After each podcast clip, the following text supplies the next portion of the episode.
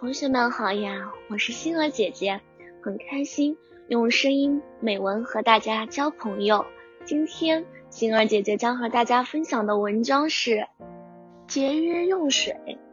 水是取之不尽、用之不竭的吗？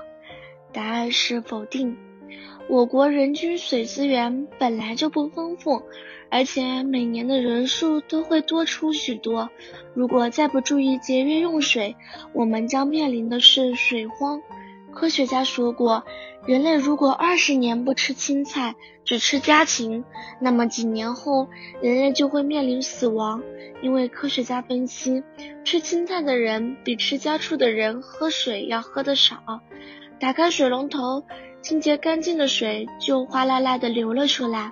虽然说是来自来水，但非自来，而且是来之不易。有的取自于几百米深下的地下，有的引自于几千米、几百米外的某条江河，还要经过净化、杀菌。现在，让我来告诉你们一个节水的小窍门：蔬菜先用淘米水清洗一遍，再用清水洗净，不仅节约用水，而且能够有效的清除。蔬菜上的残存的农药，家庭浇花饮用淘米水、茶水、洗衣水等。卫生间里水箱的弧动球向下调整两厘米，每次冲洗可节约近三升水。按照每天使用四次计算，一年可节省约水四千三百八十升。水龙头使用时常有漏水现象，用装青霉素的小药瓶的橡胶盖。剪出一个与原来一样的垫圈放进去，可以保证滴水不漏。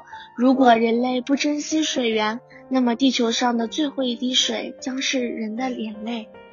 今天的分享到这里就结束了，也期待小朋友们给星儿姐姐留言或者投稿自己的美文与我分享，让更多人倾听儿时的心声。我们下次再见。